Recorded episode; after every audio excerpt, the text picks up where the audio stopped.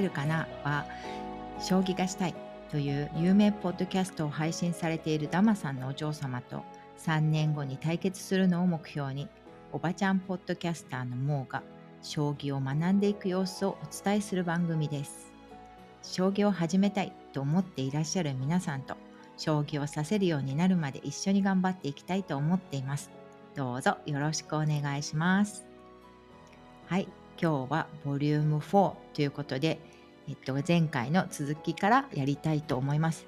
まずはですねあの私の場合は風呂敷の、えっと、将棋盤なんですけれどもダマさんのですねえっとそちらとにそちらに、えっと、10枚落ちのあの体型っていうのかなこれ。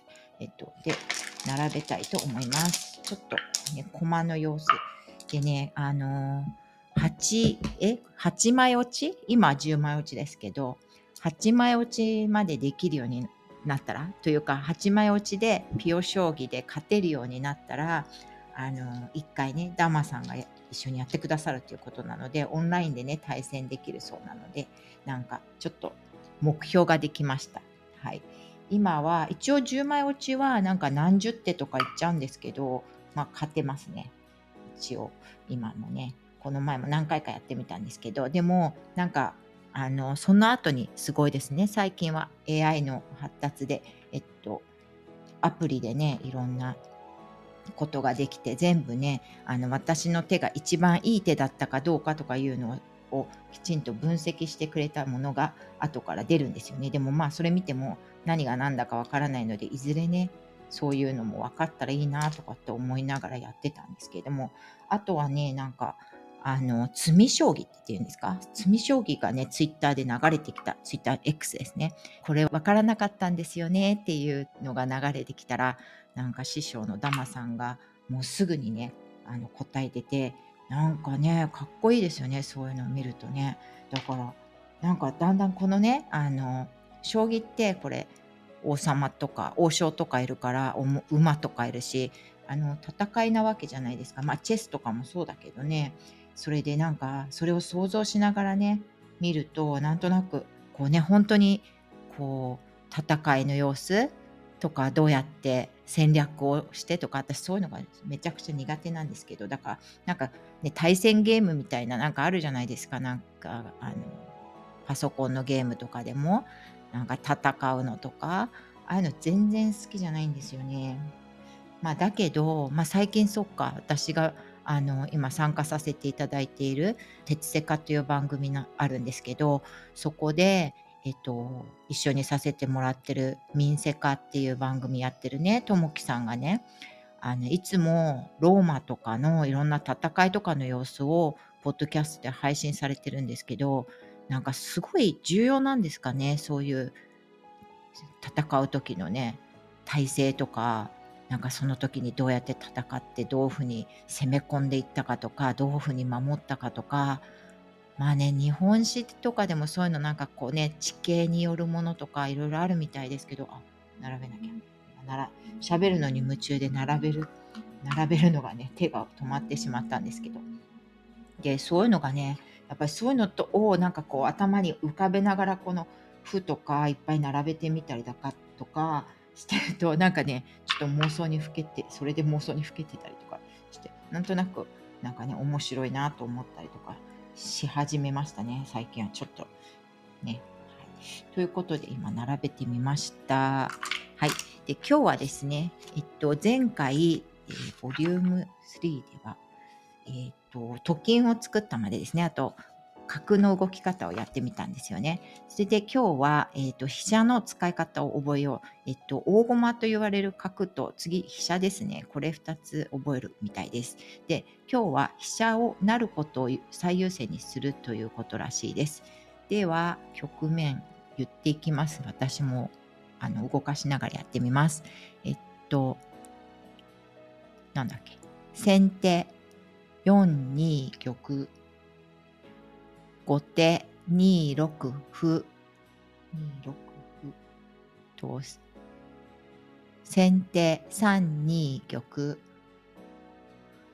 で、これは飛車をこうすぐ成らせるわけにいかないので上手はここで飛車の先を守るそうです。後手2五歩飛車先をこう進めるわけですね。先手5四歩はい。で後手2六飛車2六飛車でこれは飛車を浮くというそうで、えっと、飛車先の歩を進めたことで飛車を縦に2マス進められています。先手1四歩。ここから飛車を2回動かして敵陣に進めることを考えてみましょう。というお題が出ていてどうするかというと、えっと、後手9六飛車。これは分からない時遠くまでずっと進めてしまうのもいいということでこの前ダマさんに教えてもらったのはなんか端っこをなんかこう攻めていくのがいいというのでそれも関係しているのかなと思ったりしています。次先手1五歩。後手9三飛成。なりました。次先手7四歩。で次ですが10枚落ちでは飛車が成った後は取れる駒をどんどん取っていきましょうということで次えっと後手8三竜ということで1個取ります。はい。では、これで、えっと、レッスン4のなることっていうことをやってみました。次は、飛車先の歩を交換してみましょうというですね。じゃあ、またちょっと並べ替えてみます。もう並べるのもちょっとだんだん慣れてきました。はい。次ですね。飛車先の歩を交換してみよう。先手4二玉。これはもういつもこうなんですね。で、後手2六歩。もちろん飛車を使うために飛車の前の歩を一つ進めることを飛車先の歩を突くというそうです。先手3二玉。後手2五歩先手5四歩後手2四歩さっきのところでこれは2四歩に動かさないで飛車を浮きにしましたがレッスン5今回は飛車先の歩を相手の歩にぶつけてみました。はいでもちろん相手はぶつけてこられたので取ってきます。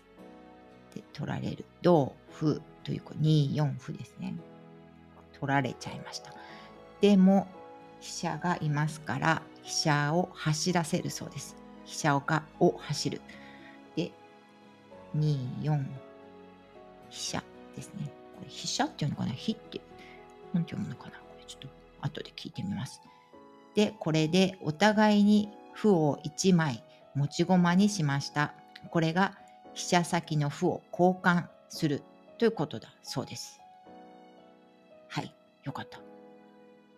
で、次ですね。向こうが取った私から取った歩を前に打ってくるんですが、2、3歩、打ち、打つ、打ちだったかな。はい、読み方ね。はい。次で、飛車がこのままいると取られちゃうのでどうするかというと5の4左の方に持っていって取ります。歩を取ります。5、4飛車。で、次。先手2二玉。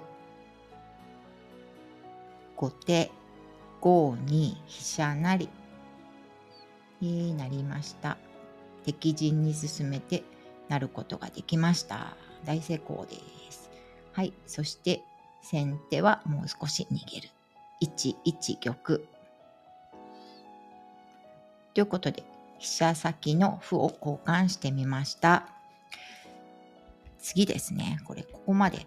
ね、ちょっと勝たないっていう、まあこれ動かし方だけを習ってるので、ね、いつか向こうの王様を取ってみたいものだと思いますが、えっとですね、次はレッスン6、棒銀で敵陣を突破っていうんですけど、このね、棒銀、ね、一回習ってから次の日とか次の日思い出すと、棒銀だったかな銀棒だったかなってどっちかわからなくなっちゃったんですよね。あ、戻しますね。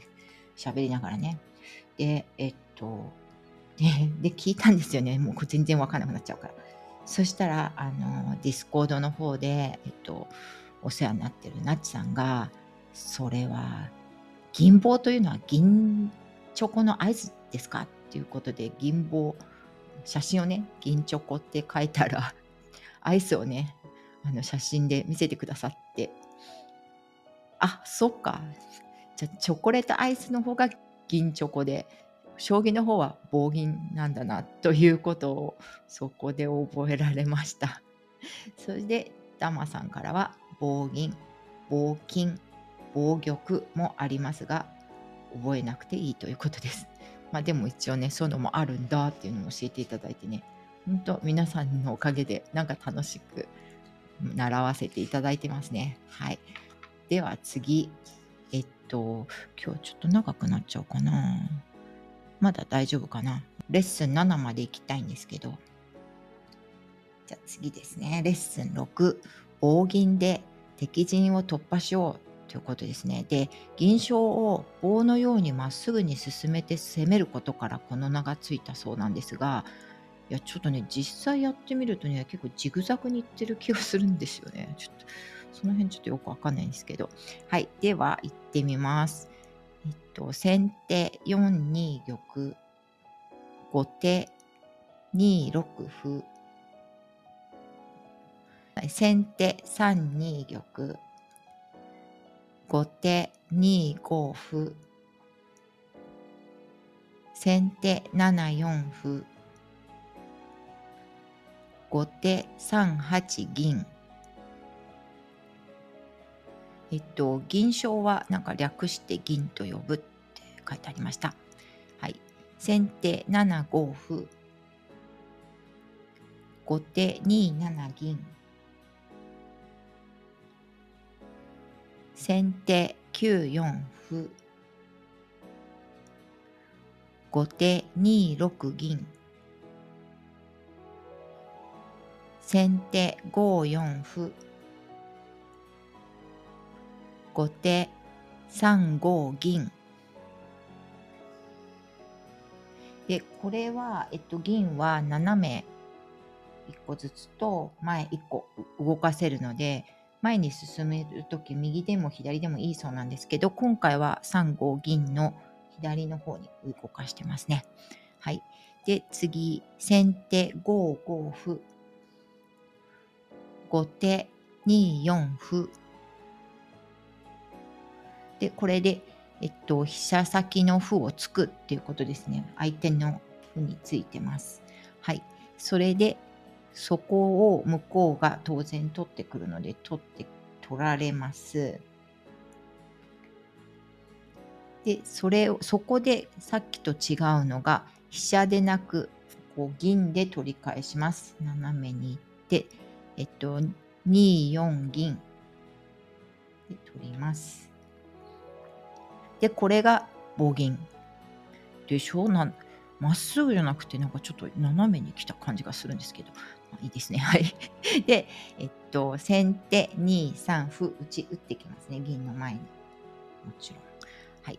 そして、取りますが、銀が、なんかこれ、すごくかっこいいと思って、銀が、同銀なり、えっと、2、3、銀ですね。で、なり。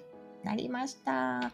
もうこれで王様の左側にいるので王手じゃないかな。だけど、もちろん、えっと、その次に、と向こうの王様がそれを斜めに来て取取ろうとしても、えっと、飛車が私の後ろにはいるので、効いてるので、王様は逃げちゃいます。っていうところまでがレッスン6です。面白いですね。これは本当に。はい。次、どんどんいっちゃいましょうか、今日はね。ではですね、最後、レッスン7ですね。えっ、と、またちょっと並べ替えますね。で、この間にですね、なんかあの、いつもね、お世話になっている樋口塾の皆さんが、樋口塾だけじゃないかもしれないんですけど、あの、塾王戦のなんか、いいかねパレット大会みたいのをやっていて、すごいですね。なんかやってる、その、対戦の記録をそのピオ将棋に多分手で打ち込めるんですよね。でそれを後から見せてもらったりとかしてなんか初めてですねどなたかがやってるのを最初から最後までなんか今まで実行戦多分3回ぐらいやってるんですけどその時はちょっと見てても分かんないから全然ね見せてもらってなかったんですけどなんかあの皆さんオンラインでこうなんか YouTube とかで配信されてたんだけどそのライブとかで。だけど分かんな分かんないから見なかったんですけど今回はちょっとね動かし方とかも分かるから実際ねあのどうやってやってらっしゃるのかってそれをねちょっと見せていただいたんですよね。でこれ名前言ってもいいですよね。もうねツイッターで有名ですからあのせんちゃんとあツイッターとかじゃなくても塾長の塾長いつもねあのギチの完全人間ランドでせんちゃんとあの将棋したとかよく言ってらっしゃるから言っちゃってもいいと思うんですけど せんちゃんと塾長の対戦のね記録をねあの見せてもらったんですよね。